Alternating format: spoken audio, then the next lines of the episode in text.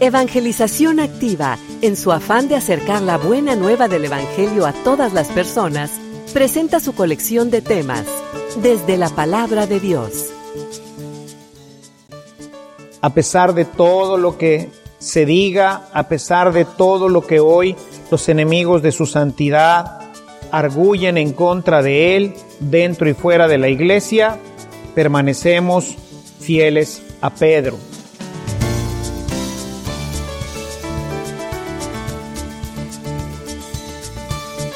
Servicio te llega gracias a la aportación económica de nuestros suscriptores. Ayúdanos tú también a mantener este servicio activo. Participa con tu donativo y sigue escuchando estas enseñanzas.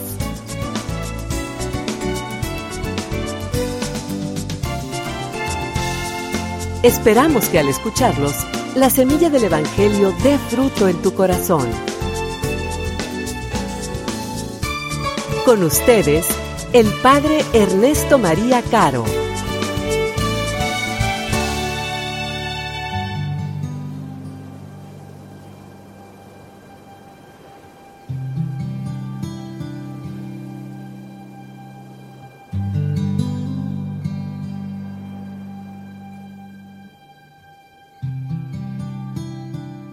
En aquel tiempo, como la solidez de las construcciones del templo y la belleza de las ofrendas votivas que lo adornaban, Jesús dijo, Días vendrán en que no quedará piedra sobre piedra de todo esto que están admirando.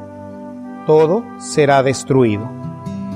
Entonces le preguntaron, Maestro, ¿cuándo va a ocurrir esto? ¿Y cuál será la señal de que ya está a punto de suceder? Él le respondió, Cuídense de que nadie los engañe, porque muchos vendrán usurpando mi nombre y dirán, Yo soy el Mesías, el tiempo ha llegado. Pero no les hagan caso. Cuando oigan hablar de guerras y revoluciones, que no los domine el pánico, porque eso tiene que acontecer, pero todavía no es el fin. Luego les dijo, se levantará una nación contra otra y un reino contra otro. En diferentes lugares habrá grandes terremotos, epidemias y hambre. Aparecerán en el cielo señales prodigiosas y terribles. Pero antes de todo esto los perseguirán y los apresarán. Los llevarán a los tribunales y a la cárcel y los harán comparecer ante reyes y gobernadores por causa mía. Con esto ustedes darán testimonio de mí. Grábense bien que no tienen que preparar de antemano su defensa, porque yo les daré palabras sabias a las que no podrán resistir ni contradecir ningún adversario de ustedes. Los traicionarán hasta sus propios padres, hermanos, parientes y amigos. Matarán a algunos de ustedes y todos los odiarán por causa mía. Sin embargo, y un cabello de su cabeza perecerá. Si se mantienen firmes, conseguirán la vida.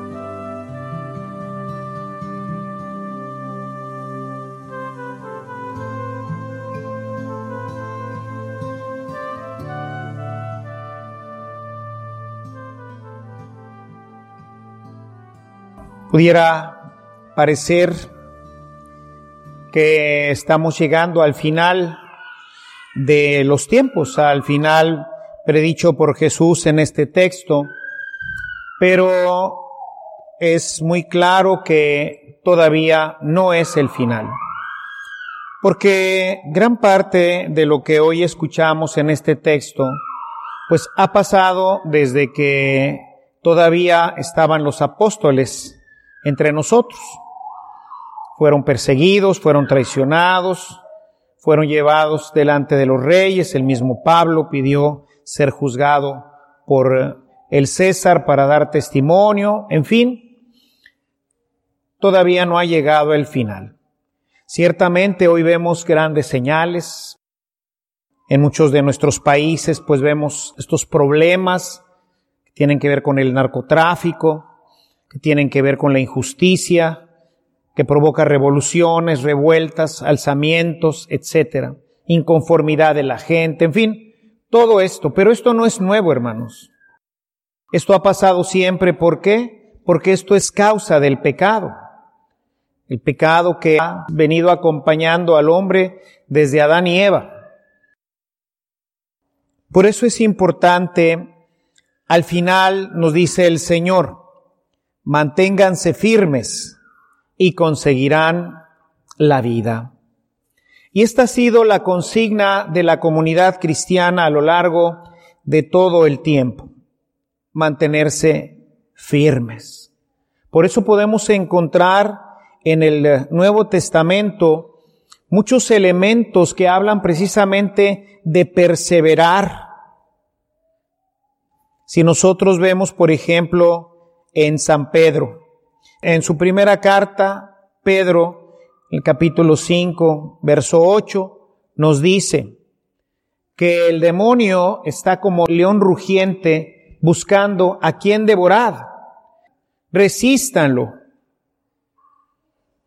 En palabras del Evangelio, si vemos, por ejemplo, en San Juan 8:31, 32, Jesús habla de mantenerse fieles, una de las líneas conductoras del Evangelio del Juan, será la perseverancia, mantenerse, permanecer.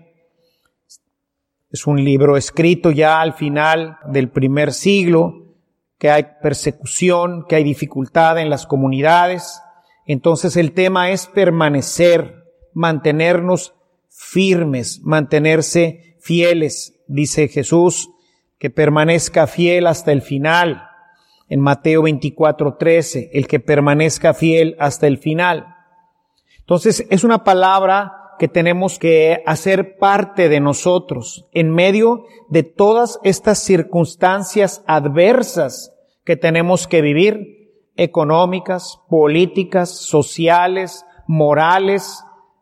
Aún hoy vemos pues dentro de la misma iglesia todos estos conflictos, vemos estas discusiones, divisiones. Manténganse firmes, unidos a Pedro, al Papa, a pesar de todo lo que se diga, a pesar de todo lo que hoy los enemigos de su santidad pues arguyen en contra de él dentro y fuera de la iglesia, permanecemos fieles a Pedro, permanecemos fieles a Cristo, permanecemos fieles a la iglesia. Y esto pues obviamente como lo podemos ver a lo largo de el transcurso de los siglos, no ha sido fácil permanecer. Desde el principio, pues vemos estas divisiones. Ya San Pablo, escribiendo a los Corintios, habla de la división de la comunidad. Yo soy de Cefas, yo soy de Pablo, yo soy de Apolo. Más adelante vendrán pues las grandes divisiones, el arrianismo, y otras grandes divisiones de la iglesia. Finalmente, pues la gran división que causó Lutero allá en el siglo XVI, que ha generado pues todo el protestantismo. O sea, el tema de mantenernos fieles es algo que tiene que estar radicado en el corazón del cristiano. A pesar de todas las divisiones, de todos los problemas, de lo difícil que ha sido a lo largo de todos los siglos, hoy, al inicio del siglo XXI, tenemos que permanecer fieles. Y tenemos que lanzarnos hacia el futuro con una visión de esperanza, con una visión de fidelidad. Jesús nos advierte pues que ser cristiano no es fácil es para los aguerridos, dice, el reino de los cielos sufre violencia y los aguerridos lo conquistan. Está hecho para los que están dispuestos a dejarlo todo y a no volver atrás. Lo hemos visto en las últimas semanas, como el evangelista trata de empujar a su comunidad a esta fidelidad, a dejar claro que esto va a ser difícil, que vamos a tener, como deja hoy ver el Evangelio al final, una guerra, una batalla, en donde serán incluso nuestros propios familiares, nuestros amigos, quienes vengan en contra de nosotros. El cristianismo, entonces, es para los que están dispuestos a amar a Jesús por encima de todo, incluyendo su propia vida. Los perseguirán. Algunos de ustedes los matarán. Y ciertamente, como comentaba en estos días, la persecución no está lejos hoy de la Iglesia Católica. Muy particularmente creo que detonará con el tema de la ideología de género. Ese creo que será uno de los grandes detonantes para la persecución, ya que la agenda generalmente en nuestros países, particularmente en México, pero en otros más, especialmente los asediados por gobiernos totalitarios van buscando implantar esta ideología de género, que es totalmente contraria al Evangelio. Otro detonante puede ser, creo que será en un segundo plano, pero también está latente la defensa de la vida, el tema del aborto. Creo que serán dos de los grandes detonantes para empujar una persecución y estaremos nosotros dispuestos a perseverar. Seremos nosotros los cristianos del talante, de la fuerza, de la fidelidad a Cristo para permanecer fieles a Él, para ser los que sostengan la iglesia y el reino en un mundo dividido, en un mundo perseguido, en un mundo que parece ir caminando a la destrucción, seremos de ellos. Nos ha dejado muy claro Lucas a lo largo de su Evangelio, desde aquel ya lejano capítulo noveno que leímos hace muchos domingos, cuando Jesús fija su vista y la pone con firmeza en Jerusalén para indicar a los seguidores, a los discípulos, que el camino pasa por la cruz, pasa por la muerte. No es el final, el final son los brazos amorosos del Padre, pero pasa por la muerte, pasa por la persecución, pasa por la calumnia, pasa por el desprecio. Y por eso, con este telón de fondo que nos presenta hoy el Evangelio, al final de este ciclo litúrgico, empujándonos hacia el futuro, valdría la pena revisar un texto que nos dará mucha luz para poder ser nosotros, como ahorita decía, ese instrumento de la gracia de Dios para perseverar, para ser esta iglesia que se mantiene firme a Jesucristo, firme a la iglesia y firme al sucesor de Pedro, que hoy es el Papa Francisco. Y quisiera revisar con ustedes el texto de Efesios capítulo 6, los versos 14 y siguientes. En este texto Pablo habla de la armadura del cristiano, lo que nos va a ayudar a hacer frente, a sostenernos en esta batalla contra el mundo, en esta batalla contra todos estos espíritus que hoy pues atentan contra nuestro cristianismo, contra nuestra vida, porque va a decir en este versículo 10 que nuestra lucha no es contra los seres humanos, sino contra estas potestades, estos principados que se lanzan contra nosotros y que obviamente, como lo vimos el día de ayer, cuando tocamos el tema del tentador, cuando vimos cómo el demonio utiliza muy bien a sus aliados y parte de sus aliados, pues es el mundo. El mundo con todo lo que hoy esto representa y que tenía una gran significación en la teología de San Pablo. Y nos presenta estas herramientas que yo quisiera pues enfatizar hoy con ustedes para vivirlas todos, porque si no nos ponemos esta armadura y queremos entrar a esta guerra espiritual, queremos entrar a esta guerra en donde nos van a perseguir, en donde nos van a calumniar, en donde vamos a tener que perseverar en medio de las dificultades. Si no vas bien armado, vas a ser una víctima de la guerra, vas a morir en ella. Y la muerte hoy significa muerte eterna, es dejar de ser de los de Cristo.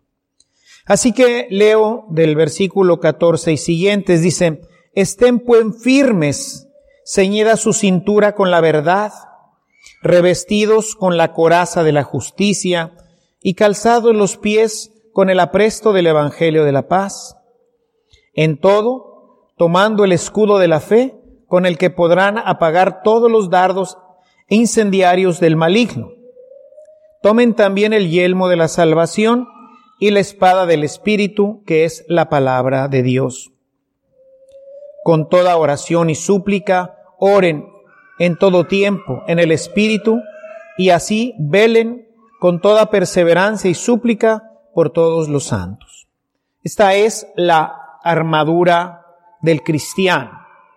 Esto es con lo que nos lanzamos al mundo, a esta guerra, a este combate, a este camino que termina en los brazos amorosos del Padre, pero solamente aquellos que perseveren, aquellos que lleguen al final. Hablábamos hoy con los líderes de este texto de Pablo a Timoteo, en su última carta, el capítulo 4, donde dice, he dado la buena batalla, he perseverado en la fe, he llegado al final. Si queremos, como Pablo, terminar, si queremos dar la buena batalla, si queremos mantener nuestra fe y llegar al final de nuestro camino, es necesario usar esta armadura. Y quisiera explicarla para que podamos así entender un poco más de qué se trata cada uno de estos elementos que para Pablo eran algo que él veía siempre, como Jesús que veía ovejas y veía plantas, árboles de higos, etcétera, eran cosas que eran muy naturales para la gente del tiempo. Así también en el tiempo de Pablo, todo mundo veía a los soldados romanos con sus armaduras y todos sabían para qué servía esta armadura y entonces era fácil el hacer una comparación. Quisiera pues, dado que ha pasado tiempo y no se usa nada de esto, ¿verdad? Porque contra las balas todo esto no sirve para nada, pero vamos a entender cuál era el significado, qué es lo que nos quería decir San Pablo en este texto. Dice primero, ceñidos con el cinturón de la verdad. ¿Qué hacía el cinturón en el soldado? Era un cinturón ancho, muy grueso, probablemente de unas seis o siete pulgadas, bastante ancho, que daba fuerza. Ustedes han visto hoy cómo la gente que tiene que estar haciendo ejercicio, que tiene que cargar en las empresas cajas grandes, que tiene que hacer esfuerzo para no lastimarse la espalda y tener suficiente fuerza, usa un cinturón, le llamamos una faja, para poder hacer suficiente fuerza. Bueno, más o menos esta es la misma idea del cinturón romano. ¿Por qué? Porque sin él no se podía golpear con fuerza, eso le daba mucha estructura a la espalda, sobre todo para poder usar la espada. Si no, era difícil manejarla. Le daba fuerza en el combate, a nosotros también nos va a dar esa fuerza. Y esa fuerza está ahora para nosotros centrada en la verdad. La verdad es nuestra fuerza. Este cinturón también sostenía toda su ropa de tal manera que no se desparpajara, que no se le saliera, para que no se le enredara en ningún brazo y entonces pudiera manejar bien su espada.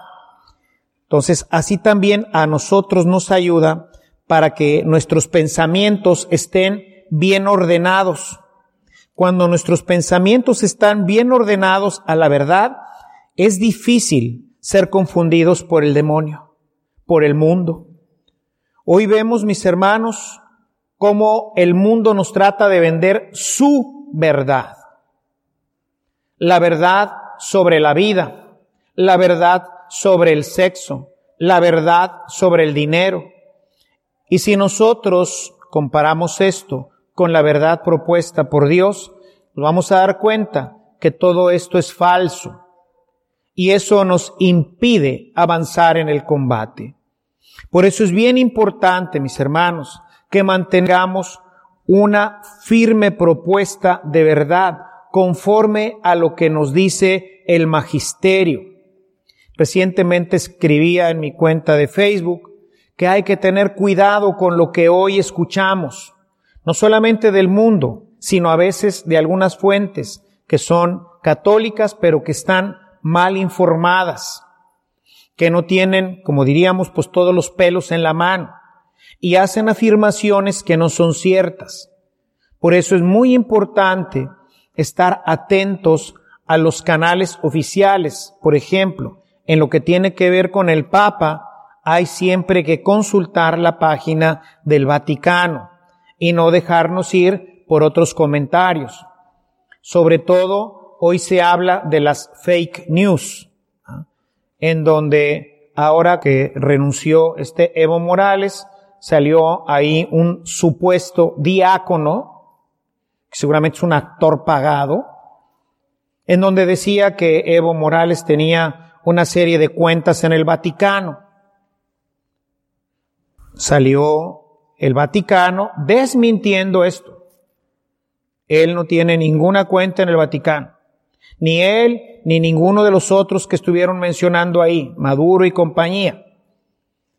Probablemente las tengan en otra parte, no lo sé. Pero es un desprestigio para la iglesia. Porque dicen, ¿y cómo el Banco Vaticano? Y luego en otra salió que el Banco Vaticano se había unido con la Fundación Rockefeller. Y luego salen con que la Fundación Rockefeller es la que promueve el tema de los anticonceptivos. Sacan completamente de contexto la noticia. Si bien es cierto que hubo un acuerdo con la Fundación Rockefeller, fue para alimentar a los pobres. No tiene que ver con otras cosas. Hay que estar realmente ceñidos, fuertes, derechos, con el cinturón de la verdad, para que podamos entrar al combate. Hoy todas estas noticias que circulan a través de los medios sociales, luego circulan con nosotros en nuestras comunidades. Y nosotros que somos los que venimos a misa, pues la gente pregunta, la gente cuestiona. Y nos podemos confundir. Y ahí el demonio toma una gran tajada. Nuestra fe se golpea o podemos nosotros golpear a otros hermanos si nuestra fe no está bien fincada en la verdad. Ceñidos, amarrados, bien amarrados a la verdad, para que no nos cuenten cuentos, para que podamos ser testigos realmente de la verdad. Por eso dice Jesús, Juan 8:31, la verdad nos hace libres la verdad. Y no es fácil encontrarla. Está solamente en la iglesia. Está solamente en Cristo. Ahí está la verdad. Él dice, yo soy la verdad y la vida. Él es la verdad. Su palabra es la verdad. Tenemos que fincarnos y asentarnos con el cinturón de la verdad. No dejar que todas estas fake news vengan a ser parte de nuestra cotidianidad. Luego nos habla de la coraza o del peto y de este dice que lo compara con la justicia. ¿Qué era este peto? Esta coraza iba sujeta al cinto. El cinto sujetaba por abajo la coraza para que no se levantara o sea, para que tuviera firmeza. También por eso se usaba ese cinturón. Y era de cuero muy grueso o a veces de fierro, pero principalmente el de los romanos era de un cuero muy fuerte que incluso impedía que una flecha pudiera atravesarlo. ¿Por qué? Porque cubría el área del corazón y de los órganos sensibles de la persona. ¿Y qué es lo que nos cubre a nosotros? A nosotros, dice, nos cubre la justicia. Cuando nosotros hablamos de justicia, bíblicamente estamos hablando de santidad. Santidad y justicia es prácticamente lo mismo. ¿Qué es lo que nos defiende a nosotros? La santidad. Un cristiano debe de ser santo, dice Jesús, Mateo 5:48. Sean santos. Recordar que ser santo quiere decir ser separado, ser distinto. El cristiano debe vivir una vida diferente, ser diferente. Esto es lo que nos protege de las flechas. Esto es lo que nos protege para que no toquen lo más esencial de nuestra vida. Si no somos santos, si no buscamos la santidad, seremos una presa fácil de todas estas flechas incendiarias del demonio. Y no vamos a llegar al final. No vamos a dar la buena batalla. No vamos a triunfar. Necesita hoy el cristiano, más que nunca hoy en estos tiempos difíciles, tener bien puesto su peto, porque nos llueven flechas por todos lados, de todo tipo. Nos atacan familiares, nos atacan los políticos, nos atacan en las empresas, nos atacan por todos lados. Hay flechas volando por todos lados. Si no eres santo, si no estás buscando ser santo, vas a perecer en el combate. El cristiano se protege del mundo siendo diferente evitando las conversaciones inconvenientes, los lugares que no son propios de un cristiano. Eso es lo que nos protege. Cuando tú eres diferente, cuando tú no vas a los lugares que son inconvenientes, cuando tú no ves las cosas en la televisión o en el cine o en internet que son inconvenientes, que no le son propios al cristiano, te estás protegiendo difícilmente te van a perforar tu corazón. Pero si entras a internet y ves cualquier cosa, si vas al cine y ves cualquier cosa, si tienes cualquier tipo de conversación, morirás. Dice Jesús claramente, Mateo 18:8. Si tu ojo, tu pie o tu mano te son ocasión de pecado, arrójalos lejos de ti. Tíralos. Córtate la mano. Porque más te vale entrar tuerto, cojo o manco al reino de los cielos que con todo tu cuerpo ser arrojado al lugar del castigo. Sean santos. Eviten todo aquello que no ayuda a crecer en la santidad. De lo contrario, pereceremos en el combate. Calzados con el apresto del Evangelio, o sea, salir presurosos a evangelizar. El calzado era importante, pues con él se podía avanzar rápidamente. Y aunque se pusieran vidrios u otras trampas para lastimar a los soldados, podrían salir adelante.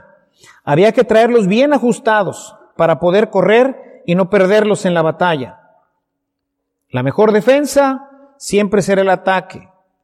Cuando nosotros evangelizamos, cuando nosotros salimos a evangelizar, que es lo que nos pide el Papa, ser una iglesia en salida, cuando nosotros evangelizamos estamos ejercitando el músculo de la fe y de la salvación.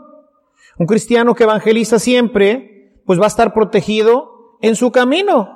Pues si habla de Cristo, pues cómo el enemigo podrá atacarlo, cómo podrá vencerlo, si continuamente está hablando de Cristo? Si su pasión es hablar de Cristo con sus amigos, con sus conocidos, con sus familiares. Hay que evangelizar. Esos son los zapatos. Eso es lo que nos protege. Es lo que nos permite correr, avanzar en nuestro camino, en nuestra batalla. Por eso, cuando nosotros no evangelizamos, no avanzamos. Lo comentábamos hoy en la mañana, cómo nuestra iglesia está estancada. ¿Por qué está estancada? Porque no tiene los zapatos bien amarrados y no puede avanzar. Porque el enemigo ha puesto vidrios quizás, porque hay dificultades, porque hay cosas que nos dificultan el camino. Pero si trajéramos bien puestos nuestros zapatos, podríamos avanzar. Si nos decidiéramos a evangelizar, a compartir la palabra, podríamos tener más gente en la iglesia y sobre todo estaríamos protegidos. Perseveraríamos, pues si todo el tiempo estás hablando de Jesús, pues vas a perseverar, vas a perseverar en tu fe, vas a perseverar en la iglesia, pero si nunca hablas de Él, va a ser difícil. Por eso decía San Pablo, primera carta a los Corintios 9, 16, ay de mí si no predico el Evangelio. Ojalá y todos pudiéramos decir lo mismo. Ay de mí si no predico el Evangelio. Luego nos habla del escudo de la fe. El escudo era la defensa del soldado. Sin él tenía pues pocas posibilidades de salir adelante en la batalla. Este escudo para el cristiano se caracteriza por la firme esperanza y la confianza total en que la palabra de Dios es verdad. Esa es la fe. En que las promesas de Jesús se cumplen y se cumplirán en mi vida. Y esta es la verdadera fe. Quien cree a pie juntillas, como se dice, que la palabra de Dios es viva y eficaz, que la palabra de Dios se cumple, esa persona tiene fe. Esa persona no podrá ser vencida. Tiene un escudo potente. ¿Por qué? Porque yo creo en Jesús creo en su palabra, creo en sus promesas. Creo que así como Él dice que va a ser, así va a ser y así se cumplirá en mi propia vida. No tengo dudas. Creo. ¿Quién podrá contra una persona que no tiene dudas? Esa persona va a caminar y va a llegar a la meta como Pablo y va a perseverar y va a permanecer para poder, como dice Jesús hoy, mantenerse firme y conseguir la vida eterna, porque ese es hacia donde tenemos que ir. Tenemos que dar la buena batalla, dice Pablo, su carta a Timoteo. Y para dar la buena batalla, yo necesito un buen escudo de fe. Creer. Y no vamos a ser derrotados. No podremos ser vencidos por el demonio, ni por todas sus argucias. Podrá venir a decirnos muchas mentiras, pero ninguna de ellas las creeremos, pues creemos firmemente en la palabra de Jesús.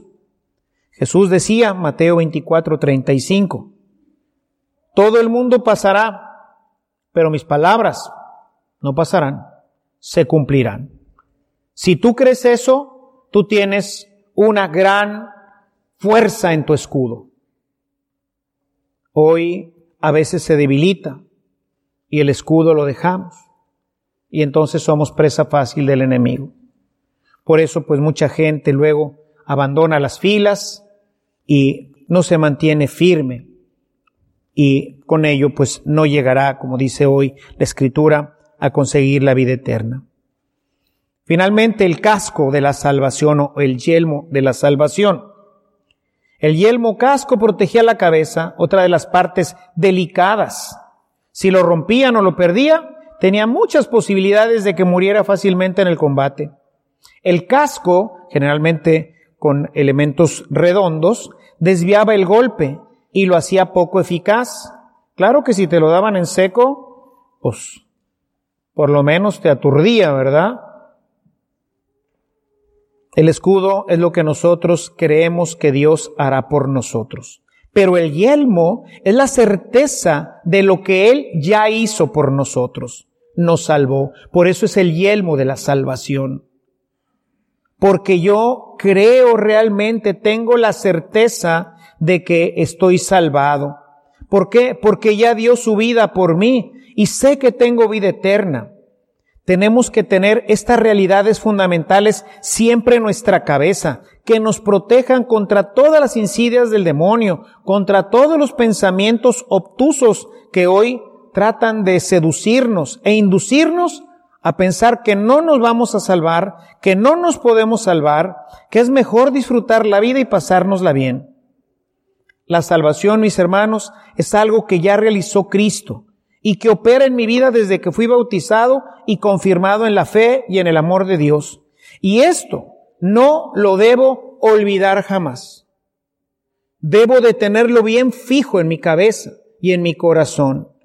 Cristo ya murió por mí Dice primera de Pedro 1, 18, 19, que Él pagó con su sangre mi redención, que Él pagó con su sangre mi salvación, que Él me rescató y esto ya lo hizo hace muchos años en la cruz, por eso yo tengo la certeza de que estoy salvado, de que Él ya pagó por mí. Tengo que mantenerme en esa salvación. Puedo desecharla, Puedo quitarme el casco y esperar a que me den un mazazo o un espadazo en la cabeza. O puedo permanecer con Él fijo y decir, sí, Él me salvó y voy a permanecer en gracia. Voy a permanecer en la salvación que me ha ofrecido mi Señor Jesús. La espada del Espíritu completa este equipo de guerra porque no es posible ir a la guerra sin un arma y sin saber usarla bien. No basta tener una espada. Hay que saberla usar. La espada era el arma de su tiempo y sirve para atacar y para defenderse. Pero claro que era necesario estar bien entrenado. O sea, si no estás entrenado en la palabra, te van a hacer pedazos. Recuerden a Jesús. El demonio conoce la palabra el demonio sabe usarla muy bien. El capítulo de Lucas 4, 1 al 13, donde están las tentaciones y los demás paralelos, ahí se ve que el demonio se la sabe a todo dar. Escrito está, le dirá el demonio, los ángeles vendrán para que no tropiece tu pie en ninguna piedra. Pero Jesús está bien entrenado en la palabra. Él es la palabra. Así que él saca su espada y a ver de dónde salen más correas. Y le puso una cachetiza. Se lo echó al plato. Hay que estar bien entrenados en la palabra, hay que tomar clases de Biblia, que conocerla, hay que leerla, hay que estudiarla, que saberla manejar, que ser diestro con la palabra de Dios.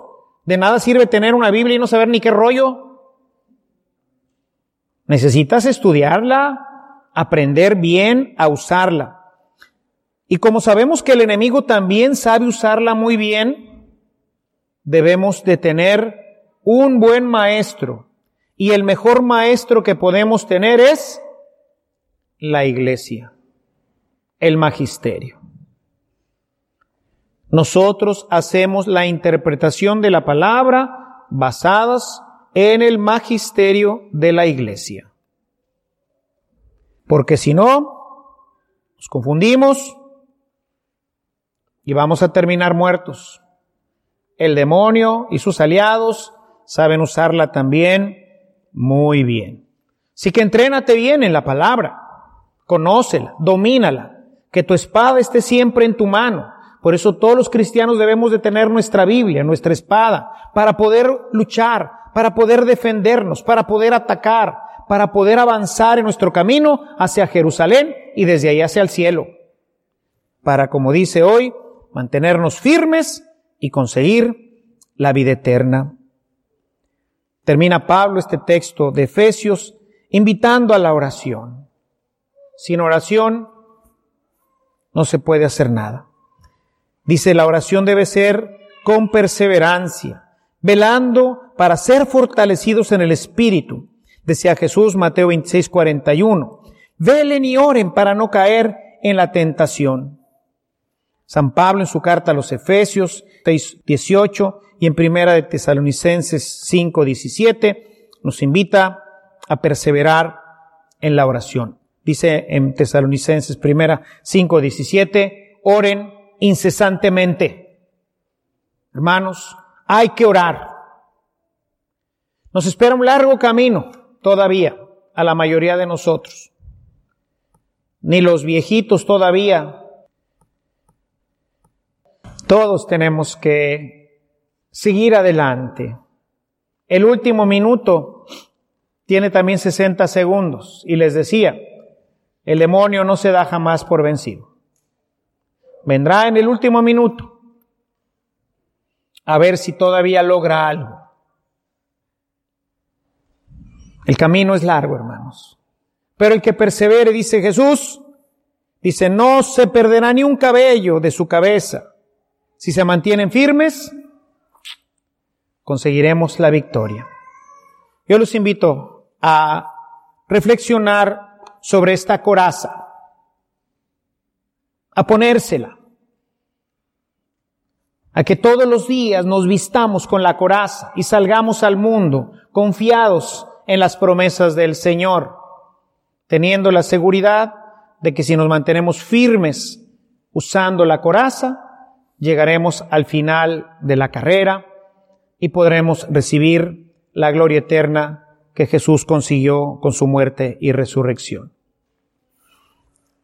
Te pedimos, Padre, que nos ayudes a perseverar en la fe, a mantenernos firmes, Ayúdanos, Señor, porque sabes que somos débiles. Tenemos miedo de fracasar. Tú nos has dejado en tu palabra todas estas herramientas con las cuales, si las usamos y las vivimos, podremos triunfar. Pero somos inexpertos en la guerra, Señor. No sabemos ni ponernos la armadura. Estamos igual que el pobre David cuando le quisieron poner la armadura Así estamos nosotros, Señor. Por eso queremos pedirte que tú seas quien nos pongas esta armadura, que nos instruyas cómo ponérnosla, que nos instruyas cómo usarla, para poder permanecer firmes en la lucha y poder llegar hasta el final en donde nos esperas tú con los brazos abiertos. Danos tu gracia, danos tu fuerza y danos tu alegría para permanecer fieles. Te lo pedimos por tu Hijo, nuestro Señor Jesucristo, que es Dios y vive y reina contigo en unidad del Espíritu Santo, por los siglos de los siglos. Amén. Este es nuestro Dios, hermanos, y esta es la misericordia que quiere que nosotros ejerzamos con los demás. ¿No has tenido un encuentro con Cristo? Busca un marciano, busca una rana, alguien que ya lo haya tenido y dile que te platique cómo cambió su vida. ¿Ya lo tuviste? Dile a los demás cómo Dios cambió tu vida. Cómo empezaste a ser una rana, a lo mejor en un curso de Biblia, a lo mejor en una obra santa, a lo mejor en, no sé, cómo cambió tu vida. Platícale a la gente cómo cambió tu vida. ¿No ha cambiado? busca una rana, busca un marciano y dile que te guíe, que te acompañe y que te ayude a ser también tú una hermosa y maravillosa rana. Vamos a pedirle este don a nuestro Señor esta tarde. Queremos pedirte, Señor, contemplando lo que tú haces con la gente que se encuentra contigo. Queremos pedirte que lo hagas también con nosotros. Que este día que pasas por nuestra casa a través de tu palabra en esta Eucaristía, toques nuestros corazones y los cambies. Señor, ayúdanos a deshacernos de todo aquello que no nos permite encontrarnos contigo. Ayúdanos, Señor, a seguirte y amarte. Sabemos por tu palabra que tú tienes una vida nueva para nosotros. Sabemos por tu palabra que tenemos un Dios lleno de misericordia, al que no le interesa lo que hemos sido, pecadores, chafas, de lo peor, Señor, que no hemos tratado bien a nuestros padres, a nuestros hijos, a nuestros hermanos, que hemos hecho arreglos chuecos en nuestros negocios. Tú conoces lo que somos, Señor, pero hoy que vamos a cenar contigo en esta Eucaristía, queremos que como saqueo toques nuestro corazón. Hoy queremos que arda nuestro corazón internamente y nos transforme en criaturas nuevas. No pases de largo por nuestra casa. Señor, y que cuando salgamos de este encuentro contigo esta tarde, podamos ser tan distintos, tan diferentes, que nuestra vida, nuestras palabras, nuestro comportamiento llame la atención de todos aquellos que conviven con nosotros, para que su curiosidad los lleve a ti. Concédenos, Señor, arder de amor por ti y ser instrumento de tu gracia para que otros cambien su vida. Todo esto te lo pedimos por Jesucristo, que es Dios y vive y reina contigo en la unidad del Espíritu Santo por los siglos de los siglos. Amén.